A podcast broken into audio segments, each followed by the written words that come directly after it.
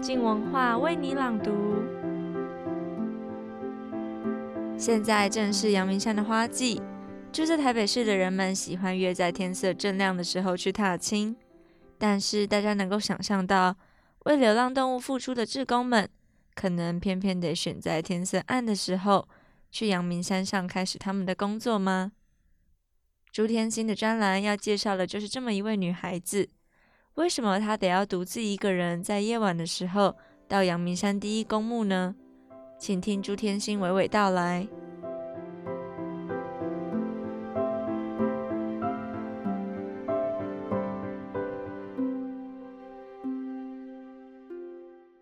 我是朱天心，我要为你朗读我的专栏《阳明山第一公墓的抓渣女孩》。文题那么长，是因为我到现在不知那女孩的名字。她个头高且苗条，长得很美，因年轻而脂粉不施。也许该说，她完全无心打扮。她站在黄泰山轮椅的后方，神情时而因我们的话题专注，也时而放空远游。那个神情我太熟悉了。放空闪神是总有那种奇怪，怎么连续两天都没有喂到小虎？不知道他怎么了？那种动保志工的神情。那是去年九月，我们与同样关心流浪动物现状的童子贤约在奶猫中途的纳布朗的躲猫园里头。天哪，每一个名字都是一个精彩的故事，容我日后再一一道来。黄泰山，动保圈颇富争议的奇人，他能文能武，文是修法案改建制，好比催生独立的动保司。他耐心地一一游说朝野立委，说武武是街头的陈情抗议，第一线对抗失职或不作为的各级动保主管机关，或是利益庞大的动物繁殖业者。并时时协助不懂法律、不知申诉求援的爱妈爱爸。至于说争议，是某些作为政府咨询对象的动保团体，始终不以他的街头路线为然。好比我个人就不止一次的被提醒，甚至警告不要与他为伍。这个我从来不为所动，因我始终把他所走的街头路线。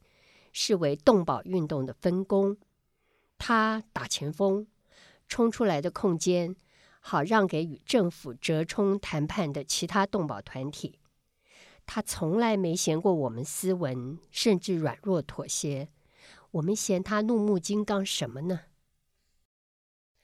每半年，我们总要碰个头，交换各自遇到的困境和运动伤害，并彼此加油打气。那一天，泰山说到阳明山国家公园的流浪犬问题，弃养的源头已不可考，眼下已然繁衍到数百只的浪犬，有的分散于山区各处，有的集结在某山谷。原谅我不能透露地点，以免有奇怪心思的人做出奇怪的事。他们大多依赖路过心软的游客。好比一只瘦巴巴但垂着胸乳的狗妈妈的摇曳乞食，怎么会叫人狠下心不分点东西给它吃呢？还有爱爸爱妈们每日风雨无阻的上山喂食，差别在爱爸爱妈们会陆续的做绝育，只是缺乏组织和统合协调，总赶不上大自然天性的繁衍速度。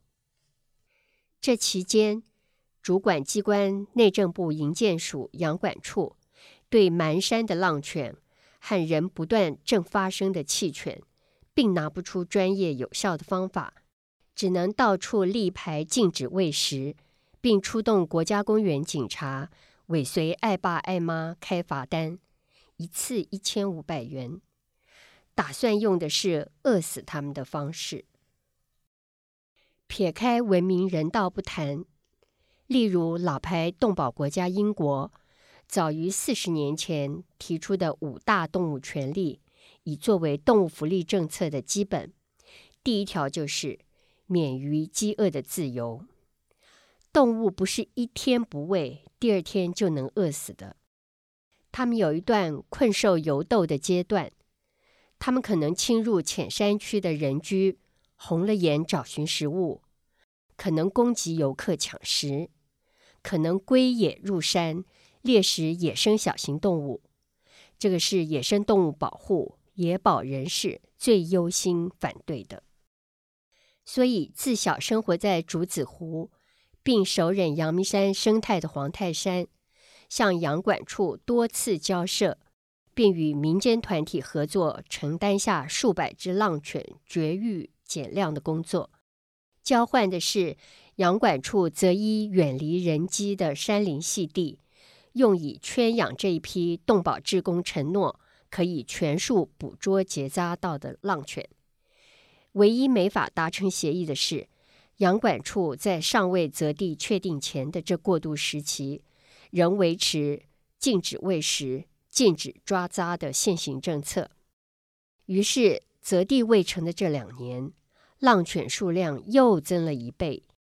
没饿死且繁衍不断，是因为游客的只喂不扎和胆小机警的浪犬龟野，果然成了野保人士最忧虑的猎食者。对于这无解的烂摊子，美丽女孩说：“我只得一人独自上山抓扎。”独自是怕人多会招上山夜游的人注意。他头戴矿工探照灯，使出包括吹箭、麻醉等等各种绝技。再原谅我一次，不透露细节，以免有心而动机不同的人学去。他说，有时那天晚上任务达成，收拾道具、起身准备收工的时候，一抬头，头灯照射下。环绕他的整个山坡，好多一双双的红眼睛，不知道已经盯着他多久了。最好是狗啦，因为他那大半年抓扎的地点是阳明山第一公墓。怕黑、怕鬼、怕坏活人的胆小的我，是不能想象一分一秒那处境的。可以想办法要求阳管处让我们光明正大的进去抓扎浪犬吗？女孩没有要求任何资源、任何协助，仅仅提出这么卑微的请求。他年纪青春正盛，不到三十，是暑假从加拿大返台探亲，不慎街头遇到一只伤病的浪犬，从此一头扎进来，再回不了头的。我无言以对，挤不出半句安慰的话，也提不出有效的承诺。只能纳纳苦笑着。这个愧疚总在我有时得闲下来时会浮现在心头。他此刻在万千人熟睡的时候，仍在那个公墓山谷抓扎浪犬吗？是什么支撑他这么做的？我没有机会再见到他，并问他，但也是他那个带着头灯独行于夜暗的身姿。屡屡打消我想偷个懒或从动保工作退场的念头。一年后的现在，我终于有机会问问泰山，那个阳明山第一公墓的抓扎女孩如今安在？她答：去年会面后不久，她怀孕了，生产前的一个月仍然挺着大肚子在山里抓狗。于是我不免很滥情地想到。他一定在面对那夜暗无人，却又满山遍野一双双红眼睛盯着他的时候，抚抚腹中的孩子，要勇敢，妈妈在这里。通常我想到这里就打住了，因为已泪湿了双眼。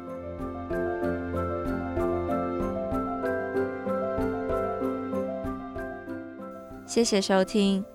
明天的书评节目是由卢玉佳，她要介绍台湾作家陈玉慧的书《德国丈夫》。我们明天见。